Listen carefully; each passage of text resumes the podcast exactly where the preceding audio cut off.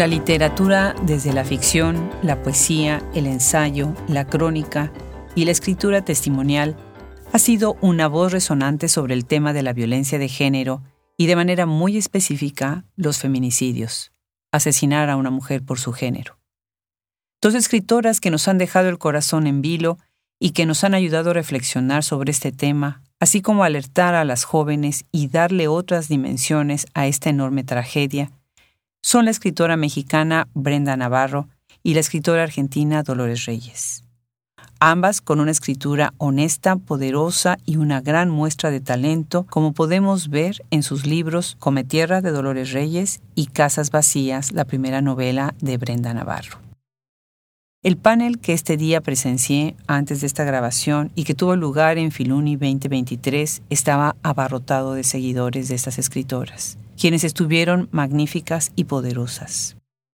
Se enriqueció muchísimo la conversación con la gran moderación del escritor y profesor Enrique Díaz Álvarez. A ellos tres los tenemos hoy en esta cabina de Radio UNAM, en donde en este último episodio queremos darle un especial agradecimiento a todo el equipo, Omar Guillermo III, Rubén Camacho Piña, Emanuel Silva, Francisco Chamorro, y al director de Radio UNAM, Benito Taibo, y subdirector Jaime Casillas. Muchísimas gracias a Socorro Venegas y Rosa Beltrán por haber hecho posible que este espacio también compartiera con la gran gestión de la doctora Sonia Feigenbaum para que UNAM y la Universidad de Texas en Austin, mi alma mater, estuvieran bajo un mismo techo. Qué gusto para Hablemos Escritoras cerrar con esta cápsula con dos voces a las que queremos entrañablemente, Brenda Navarro ha estado ya en nuestro proyecto, es una de las primeras que confió en Hablemos Escritoras y nos da infinito, infinito gusto tenerla el día de hoy aquí. También tuvimos el día de hoy como oyente a la gran Mayra González, editora de Penguin Random House México, a quien también pueden escuchar en nuestro podcast. Por primera vez me siento a conversar con Dolores Reyes y me da una gran emoción. Ella nació en 1978 en Buenos Aires, donde vive y ejerce la docencia. Su primera novela, Come Tierra, fue publicada en el 2019 en Argentina y España y fue finalista de numerosos premios y ha sido traducida a más de una decena de traducciones. Trabajó en el proyecto Untold Microcosms para el British Museum de Londres y en el High Festival. Su segunda novela es Miseria y salió en el 2023 con el sello Alfaguara para Argentina y Colombia. Brenda Navarro ha sido coordinadora de programas literarios, redactora, guionista, reportera y editora. Casas Vacías, su primera novela, fue el premio Tigre Juan y publicada en ocho idiomas. Su segunda novela, Ceniza en la Boca, se publicó en 2022 y obtuvo el premio Cálamo a Mejor Libro de ese año el premio al mejor libro del año en categoría ficción otorgado por la Asociación de Librerías de Madrid 2022 y el premio Todos tus libros como mejor libro de ficción 2022. Además fue uno de los finalistas del premio de la Bienal Vargas Llosa 2023. Ha sido también traducido a ocho idiomas. Actualmente Brenda es parte del International Writing Program de la Universidad de Iowa. Enrique Díaz Álvarez, nacido en la Ciudad de México, es escritor y profesor de la UNAM. Fue titular de la cátedra Nelson Mandela de Derechos Humanos en las Artes de la UNAM. Su ensayo, El traslado, Narrativas contra la idiotez y la barbarie, fue publicado en la editorial Debate 2015 y reeditado en De Bolsillo en 2023. Su segundo libro, la palabra que aparece, el testimonio como acto de supervivencia, obtuvo premio Anagrama de ensayo en el 2021. Colabora en medios como El País y Revista de la Universidad de México. Yo soy Adriana Pacheco y les mando un gran abrazo y todo mi agradecimiento por todo lo que nos han seguido en todo este bellísimo mes dedicado a Filoni. Muchísimas gracias y empezamos.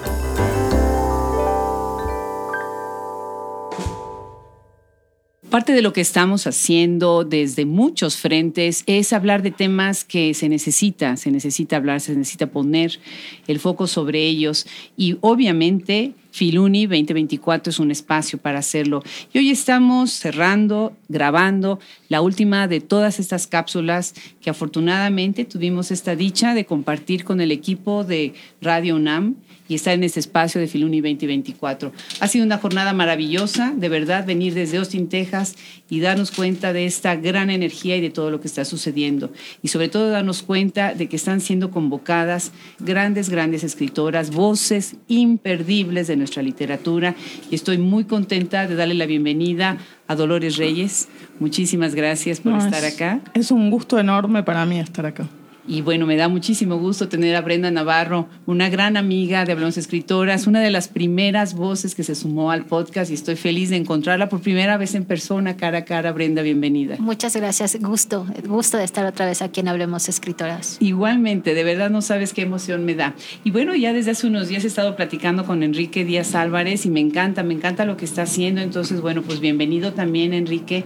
Va a ser un placer, un placer conversar el día de hoy sobre un panel que estuvo lleno, los chicos sentados en el suelo, todos rodeados, y eso que coincidió con el evento musical de clausura de Filuni 2023, y sin embargo los chicos fueron a escuchar sobre feminicidios y desapariciones forzadas. Qué tema tan fuerte, ¿verdad? Bueno, ¿por qué? ¿Por qué venir, Brenda, a Filuni a hablar de un tema así?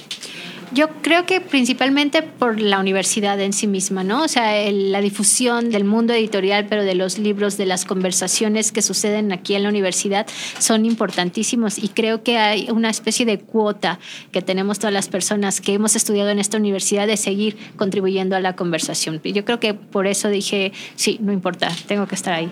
Claro. ¿De dónde vienes? ¿A dónde estás viviendo ahora? Ahora estoy en una residencia en Iowa en la que se supone que no puedo salir. Pero eso, tenía que, hay cosas a las que una no puede evadir y una de ellas es hablar de estos temas en estos espacios y además la compañía era deliciosa, no podía decir que no, por Dios. Qué lindo, me encanta, me encanta, me encanta. Dolores Reyes, pues qué gusto, tú vienes desde lejos, desde, tuviste que tomar un avión para llegar a la Ciudad de México, cuéntanos más. Sí, con mucho gusto. Cada vez que me invitan a México vengo con, con todo mi amor porque siento que es un país de problemáticas hermanas y de escritoras interesantísimas. Así que vengo y me voy muy, muy fortalecida de alguna manera, incluso para seguir escribiendo. Claro, ya me lo imagino. Fíjate que Hablemos Escritoras va a estar en Buenos Aires en diciembre y estamos organizando qué vamos a hacer allá para tener también entrevistas en vivo y hacer algo. Hemos estado viajando por varios lados para poder incluir e incluir más. Y bueno, el anfitrión de casa es Enrique Díaz. Enrique, cuéntanos, ¿qué haces acá? Tú estás... Yo cerquita, doy clases aquí, también escribo, escribo ensayo y, un poco esto. La verdad es que era como jugar un poco de local y tenerlas aquí. Un tema que la verdad es que importa, que son dos novelistas que lo tocan y decíamos un poco, ¿no? Era, nos convocaron, por algo hicieron esta mesa, digamos, son temas necesarios y abordarlo desde la práctica narrativa, desde la práctica artística me parece que es muy importante. Y mira, en domingo a las 2 de la tarde y la gente en el suelo, ¿no? Entonces, este, la verdad es que fue un placer. Claro que sí, claro que sí. No se pierdan las obras. Ahorita vamos a hablar un poquito de sus novelas, pero yo creo que han sido parteaguas, sus libros han sido parteaguas. Y bueno, quisiera hablar un poquito de algo que tú además cuestionaste, Enrique, y me encantó mucho cómo tomaron ese punto de que los números, ¿no? Las cifras, y siempre hablamos de cifras.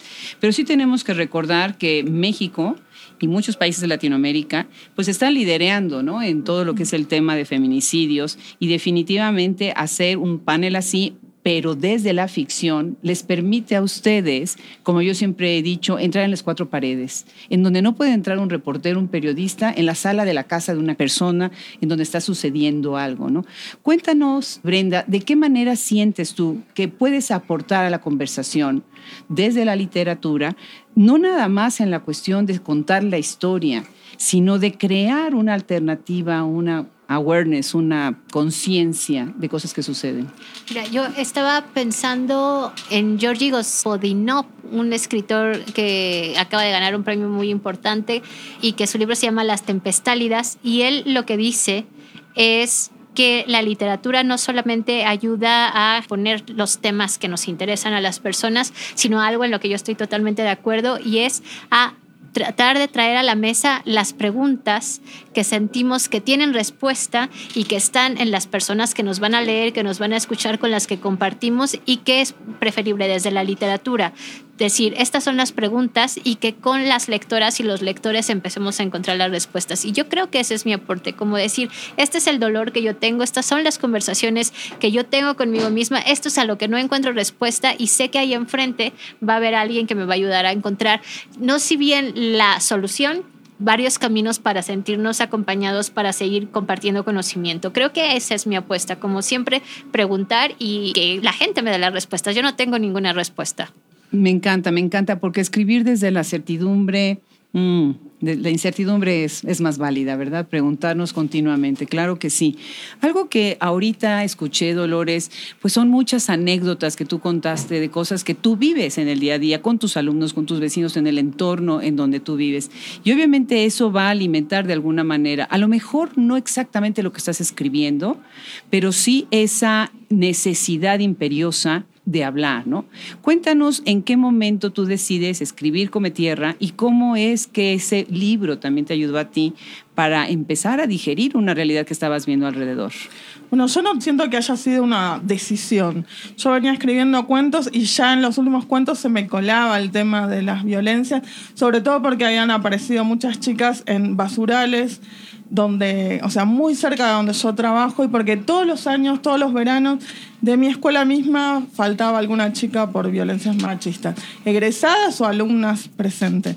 Era ya tal el nivel de angustia que ya venía permeando mi escritura cuando estaba con los cuentos y de alguna forma ahí se me apareció este personaje come tierra que es bueno, una chica muy flaquita con el pelo llovido de piel color de la tierra que lo que hace es comer tierra de que habitaron chicas y tratar de rastrearlas y tratar de darle una respuesta a quienes las buscan. Yo siento que las heridas abiertas de la sociedad son la tierra más fecunda para ponerme a escribir.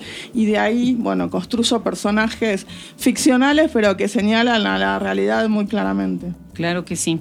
Ahorita le voy a preguntar a Brenda sobre casas vacías, pero me interesa mucho lo que dijo Enrique, porque yo también lo pensé. O sea, pensaste tú en Come Tierra y después pensaste en Ceniza en la Boca.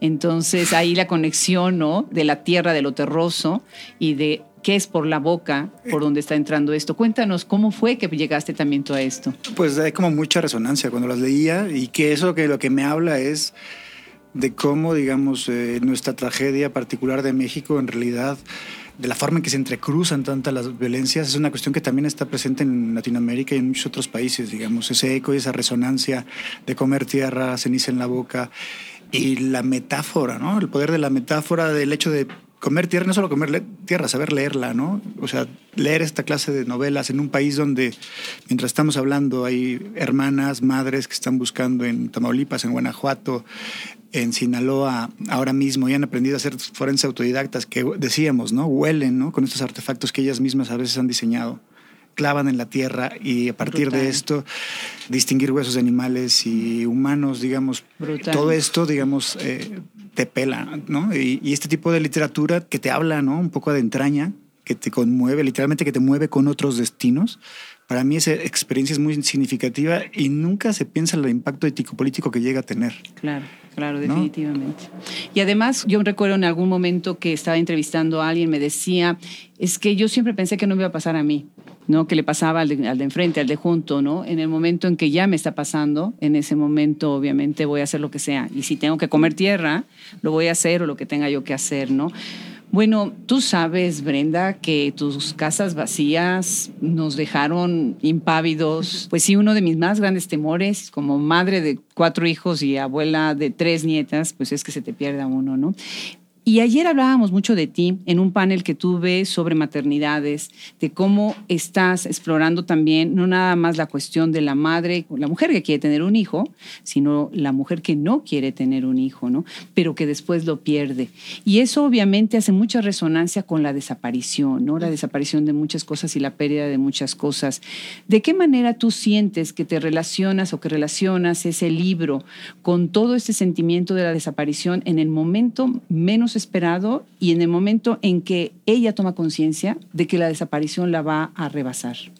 Uy, pues esto es una excelente pregunta, pero yo creo que cuando la estaba escribiendo, una de mis mayores preocupaciones literarias, digamos, era transmitir dos cosas. Uno era que cuando el libro terminara, literalmente quien lo leyera dijera, esto es lo que se siente, ¿no? Incluso aunque hay como ciertos dejos de verdad, eh, vivimos en un país en el que aunque te lo pongan en la cara, siempre estamos desconfiando, ¿no? Y esa sensación de que desaparece la verdad, la certidumbre, de que desaparece incluso algo de nosotras como personas, seamos las madres de quien desaparece o que no, era algo que necesitaba yo sentir porque como lo he comentado en varias ocasiones, necesitaba como transmitir ese dolor que yo tenía como ciudadana, ¿no? Y que yo pensaba, si yo tengo este dolor como ciudadana, ¿qué sentirán las madres que sí tienen un familiar desaparecido? Y luego también pienso que hemos sido siempre tan cuestionadas eh, cómo actuamos como madres, que yo quería que esta madre que pierde al hijo y que en realidad reniega de su maternidad y que en el fondo siente esta culpabilidad de es que yo en realidad ni siquiera quería ser madre y lo soy y ahora me duele, era una forma de poner algo que vivimos la mayoría de las madres y no diría que todas, que hay veces que decimos basta del rol de madre, no de ser madre, sino del rol de madre, basta de que siempre, incluso aunque te mueras, lo pensaba hace poco, una persona decía que su madre que había fallecido sabía que su madre estaba a su lado y decía, Dios mío, qué fuerte que aunque yo esté muerta, voy a tener que seguir siendo madre. Si eso no es una cosa como que trasciende tu propia vida, eh, entonces no sé qué es. Y ese simbolismo con el que cargamos las mujeres, que son madres o no, es uno de, los, de las grandes problemáticas que yo creo que tenemos que seguir cuestionando para resolvérselo a las mujeres que vienen, porque es imposible. Que yo también creo que quiero estar con mis hijas después de muerta, pero a la vez digo, ¿y a qué hora voy a descansar? Ni siquiera muerta voy a descansar, por Dios. No, de que no, eso es un hecho. Enrique, hay un punto de quiebre en el lenguaje literario que debe de cuidarse para que se conserve el sentido estético precisamente de la obra literaria. Pero este punto de quiebre en el lenguaje, en algún momento lo que va a suceder es que puede apropiarse del discurso de otra persona, de la tragedia de otra persona y ficcionalizarla y entonces incluso quitarle un poco el valor y la trascendencia. ¿Qué opinas tú acerca de eso? Porque tú estás manejando también un lenguaje de ficción y un lenguaje literario. Yo ficción, ficción no he escrito todavía. El ensayo se presta mucho para, digamos, es como un género felizmente híbrido, felizmente contaminado. Me encanta por eso. Y confío mucho en el poder del lenguaje. O sea, a veces pueden pensar que soy naif o soy... Eh, pero yo todavía creo mucho. ¿no? Sé que la violencia se ejerce con el lenguaje y que una de las armas que tenemos para combatirlo es, es, es el lenguaje. Y esos pliegues o esos puntos de quiebre que tú dices, esa potencia que tiene, pues cuando lees una buena pieza de, por ejemplo, una crónica periodística, periodismo narrativo o estos géneros autobiográficos, pienso en este caso, por ejemplo, en Cine Rivera Garza o cosas más de ficción, digamos, lo que nos permiten justamente es... Eh, ponernos en situación, ¿no? O sea, literalmente eh, encarnar otros destinos y condolernos, ¿no? Eh, conmovernos. Digamos, una época donde se celebra la autorrealización más irresponsable, ¿no? De los relatos más neoliberales y me interesa mucho estas escritoras, por ejemplo, que justamente lo que te ponen es con el cuerpo, con los afectos, con la vulnerabilidad, porque uno puede pensar que el duelo es la cosa más privada, ¿no? Esto Judith Butler, por ejemplo, lo habla muy bien, no piensa que es lo más íntimo, lo más privado, pero cuando pierdes a alguien, sientes tal vacío, tal dependencia con alguien más, que tú te das cuenta de lo interconectados que estamos. Y si no pensamos en interdependencia, estamos jodidos. Entonces, este, son estas cosas que yo creo que el lenguaje, el lenguaje literario, cuando es genuino, cuando es potente, permite, ¿no? Claro, definitivamente.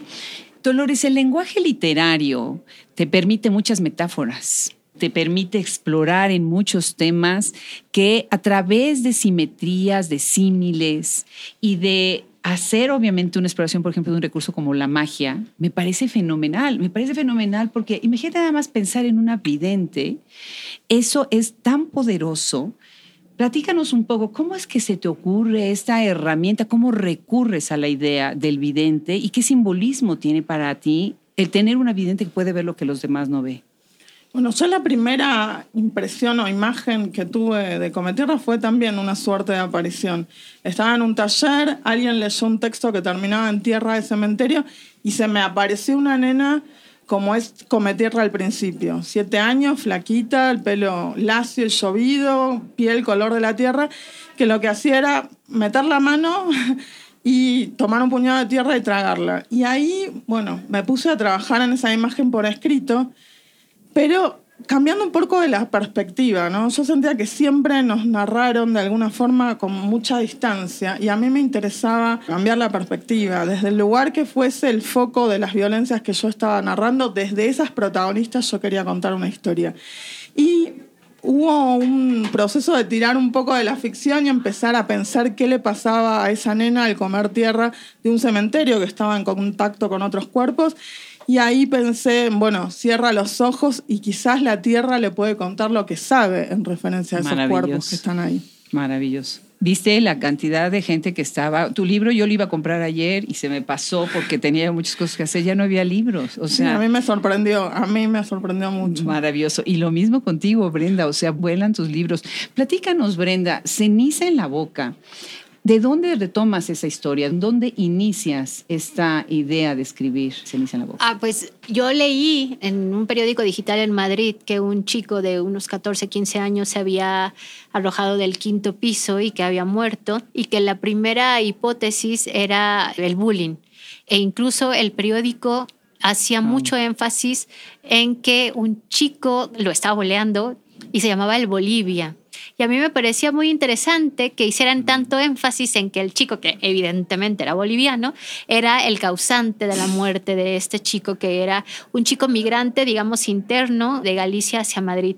Y algo ahí se me quedó, no se me quitaba de la cabeza, ¿no? Luego quitaron la noticia porque en España hay un acuerdo tácito de no se habla de suicidios porque es como que si hablas de suicidios en los medios, haces que la gente se suicide. el asunto es que la gente se está suicidando. hay que cerrar los ojos. Exactamente. Y que la epidemia, la pandemia de suicidios, como le llaman ahí en España, de chicos adolescentes es muy grande. Y, y eso se me quedó como, yo tengo que hacer algo con esto. Y luego el mundo me dio la razón, digamos, desafortunadamente, porque yo escribo la novela y, y como al año cuando yo lo estoy promocionando, una niña de nueve años colombiana se arroja de un cuarto o quinto piso. Dos chicas ucranianas se arrojan también de su piso porque son extranjeras. Una chica ucraniana y, y unas argentinas. Entonces, yo siento que hay ahí algo sobre los cuerpos, sobre el espacio público, que los, los adolescentes nos están diciendo algo muy poderoso al exponer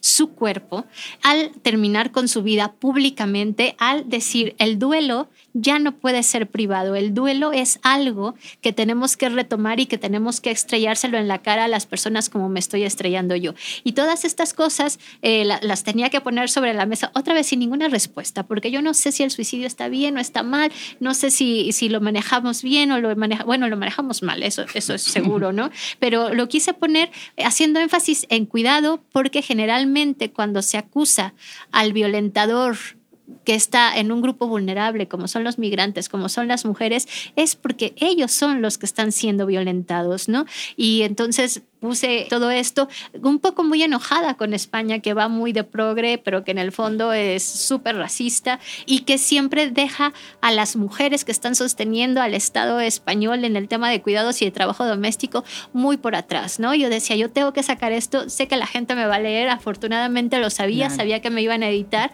dije, si no es ahora que saco este dolor, este enojo, no lo voy a hacer nunca y bueno, pues por eso dije, voy a hablar de esto, que me sigue doliendo mucho porque los adolescentes se siguen suicidando Algo estamos haciendo ahí mal. Definitivamente, definitivamente. Y ahorita que estás hablando de todo esto y del bullying, retomo una pregunta que hice en el panel, que además me encantó que tuve la oportunidad de hacerla, empezarla en el panel. Y bueno, quisiera que todos me dijeran algo sobre esto. Quiero empezar contigo, Enrique. Y antes de eso quiero mencionar dos libros. Un libro se llama Radicales Libres, que es de Rosa Beltrán. Radicales Libres cuenta seis décadas, las últimas seis décadas, un poco más, de nuestra vida, las que nacimos en los 60, como muchas que crecimos en esa época. Es increíble vernos en ese libro, ver lo que crecíamos, ver lo que vivíamos, ver cómo había harassment, había acoso, pero nosotros no lo reconocíamos. Ay, era una broma. Ay, nada más estaba yo aquí haciendo un chiste, ¿no? Y Ahora que yo leo este libro, que para mí ha sido impactante, este libro muy importante, me doy cuenta de que nosotros no teníamos siquiera un vocabulario, no teníamos una manera de reconocer y que además nuestros padres, nuestros amigos, nuestros primos, ellos mismos tampoco reconocían qué es lo que estaban o haciendo o sucediendo. Y después viene el libro de Cristina Rivera Garza. Y entonces en el libro de Cristina Rivera Garza nosotros empezamos a ver en el Invencible Verano de, de Liliana empezamos a ver cómo estas microviolencias se van acumulando en la relación y sabemos que va a terminar en el feminicidio. Sus libros, tanto tuyo Dolores como los tuyos Brenda y también Miseria, bueno, ahorita hablaremos de eso, preparan de alguna manera a los lectores para reconocer ciertas cosas en un siglo XXI. Tú dentro de la UNAM y dentro de un ambiente de jóvenes, ¿de qué manera piensas que la literatura está también alertando acerca de esas microviolencias que no nada más suceden y se van a desembocar en un feminicidio, sino en las otras muchas cosas que de alguna manera sí marcan una diferencia para las chicas y los chicos? No, es claro lo que decía Brenda, digamos, sobre todo después de la pandemia, la cuestión de la salud mental es una cuestión muy delicada y que mm, no se enfrenta con la urgencia que debe ser, ¿no? Y ahora que me haces esta pregunta, pienso mucho en Virginia Woolf. En el libro, en, la palabra que aparece al final, bueno, en los capítulos ahí finales, retomo una, un momento ahí antes de la Segunda Guerra Mundial, que era la cuestión de por qué somos violentos, cómo podemos evitar esa guerra que ya venía, era evidente que venía. Entonces le ofrecen a Einstein escribirle a cualquier persona que él quisiera este, y preguntarle que cómo se podía evitar la guerra, ¿no? la violencia así en general. Y Einstein escribe a Freud. Y para preguntarle cómo, señor Freud, ¿no? al psicoanalista, al psicólogo, cómo podemos evitar la guerra que viene, los estragos de la guerra. Y Freud le contesta con un tedio tremendo, una hueva tremenda, diciéndole, a ver, pensé que íbamos a hablar algo que supiera, ¿no? O sea, como que le resume un poco el malestar de la cultura y todo eso. Y tres años después, un abogado le hace la misma pregunta a Virginia Woolf. dice, señora Woolf, ¿cómo podemos estar en la guerra, en la violencia? Y Virginia Woolf le contesta con una brillantez que opaca totalmente a Einstein y a Freud. Y cuando le dice, se, tarda tres años en contestarlo, pero como ya ve que nadie le contesta, Virginia Woolf contesta. Y ese libro se llama Tres Guineas, que es poco leído. Me sorprende que no sea más leído. Por eso lo rescaté un poco. Y ahí en ese libro justamente habla de cómo se ha creado toda una cultura heroica totalmente de una masculinidad muy mal entendida, que lo que hace es generar esa competencia, esa supervivencia de pisar por encima de los otros. Entonces le empieza a dar, ¿quieres, ¿quieres recetas? Bueno, eh, vamos a crear una universidad que se llama las de afuera. ¿no? Y ahí se va, se va, a leer literatura, ahí se va a leer filosofía y no vamos a educar para el canibalismo ni para pasar por encima de los demás. Y lo que hace es justamente revelar, con esa brillantez que tiene Wolf, esa violencia estructural que está en esas universidades de élite que se generan entre ellos y todavía de pilón, o sea, extra, todo él dice, bueno, y si quiere evitar la guerra, pues mire, vea fotografías de la guerra civil española. A ustedes les repugna, a mí me repugna. Y ahí ya abre una beta que es tremenda. Dices, ¿cómo evitar la guerra? Pues para empezar, conmuévete con cosas que no pueden ser. Y ahí tienes el testimonio visual en ese caso. Y los testimonios escritos, como el caso de Rivera Garza, cuando uno lee eso, o sea, el testimonio en este país hay muchas mujeres, muchos hombres, muchos niños que solo tienen su palabra. Solo les queda su palabra y quieren hacer que cuente. Y nos dan ese testimonio. El testimonio no es una anécdota, te la dan. Y hay que hacer algo con eso, ¿no? Claro, tienes responsabilidad sobre eso que te están dando, ¿no? Dolores, ¿qué opinas sobre esto de las microviolencias? Bueno, yo creo que nunca me planteé que cometieran y que miseria sirvan para prevenir eh, de las violencias a mis lectoras, porque siento que cuando llegan a leer ya esas violencias las padecieron ya en su vida hay un momento en la vida de, las niñas que justamente va terminando, cada vez va bajando. Yo diría que antes era 10, 11, 12 y ahora cada vez baja más, en donde nos enteramos generalmente por los medios, qué es lo que nos pueden hacer en el cuerpo solo por ser mujeres. Y ahí entendemos muchas veces las asimetrías de cuidados, ¿no? de, recomendaciones, ¿no? esto que te marca la sociedad de que la mujer hacia el endo en el interior y bueno, el varón libre circulación. Ahora, en realidad en nuestras casas y en ese endo nos violentan muchísimas veces quienes fueron figuras de cariño, ni hablar de las violencias sexuales. ¿no? Entonces, más que prevenir, yo lo que creo que hace tanto como Tierra como Miseria es un juego de espejos y de retroalimentación y de empezar a narrar estas cuestiones. Yo siento que deberían haber muchísimas más mujeres escribiendo cenizas en la boca, come tierra, miseria, casas vacías, que cada una y que, que la violencia incluso se va reactualizando en cada territorio y que esas historias me interesan muchísimo, me conmueven. A mí no me alcanza con una literatura que solamente me mueve a nivel intelectual. Yo quiero emocionarme, yo quiero conmoverme y eso es lo que quiero hacer a la hora de escribir y a la hora de llegar a mis lectores. Por eso es una apuesta también estética. Pues lo haces muy bien, Dolores. Lo haces muy bien. Brenda, ¿quieres cerrar esa conversación con unas palabras para recoger un poco esto? Eh, yo solo quería mencionar el título exacto de un libro que me parece buenísimo y que tenemos aquí al lado del autor, que se llama La palabra que aparece, el testimonio como acto de supervivencia, porque a mí me lo recomendaron cuando empecé a hablar sobre las problemáticas en España y me dijeron, lo deberías de mencionar porque estamos en España, circular en España, y me gustó muchísimo justamente porque es una mirada que nos dice algo que retomo y cierro con esto.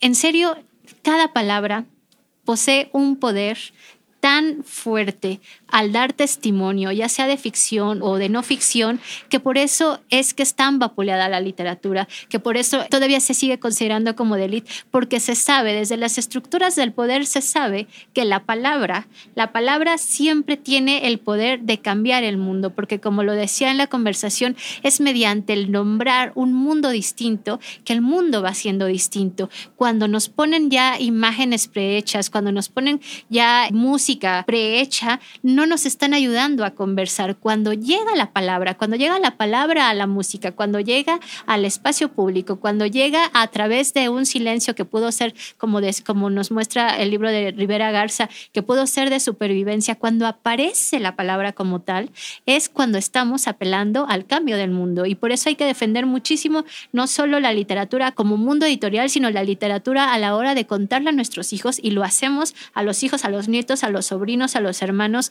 hay un mundo allá afuera un mundo que tú no conoces y que vale la pena conocer. Y cuando tú le dices eso a un ser humano, le estás invitando a que sea un buen ser humano, ¿no? Y yo creo que por eso es importantísimo seguir defendiendo las palabras. Buenísimo, buenísimo. Me encanta, Brenda, porque además, cuando salió Casa Vacías, nosotros fuimos de los primeros que te entrevistamos. Nunca nos imaginamos el éxito best seller que se iba a convertir el libro. Y nosotros que te hemos ido siguiendo, me emociona saber que ha crecido tanto y que ahora te encuentras con voces tan poderosas como Dolores que entran en diálogo. Y bueno, definitivamente, como yo siempre digo en el podcast, necesitamos a los niños también que se sumen a todo lo que estamos haciendo, porque muchas veces dicen es que están hablando de escritura de escritoras, no nada más eso. Estamos hablando de toda una comunidad que está trabajando. Muchísimas gracias a los cuatro, encantados. Gracias, Dolores, muchísimas gracias. Gracias, Enrique, por venir el día de hoy. Brenda, muchísimas gracias y felicidades. que estén muy bien. Es un gusto. Muchísimas gracias a todos los que nos siguen en este proyecto. Una vez más, gracias al equipo de Radio UNAM. Les damos de verdad, de verdad las gracias por habernos prestado este espacio por esta semana que fue maravillosa, maravillosa. Yo soy Adriana Pacheco y no pierdan seguirnos cada episodio, cada semana, a veces dos episodios, en estos casi seis años ya de Hablemos Escritoras, non-stop non-stop.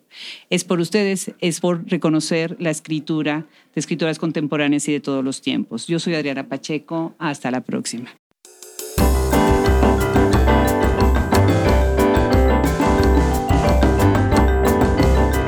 Desgarrador este tema que siempre nos regresa y nos regresa a la mente por todo lo que está sucediendo a lo largo de todo el continente y del mundo en general.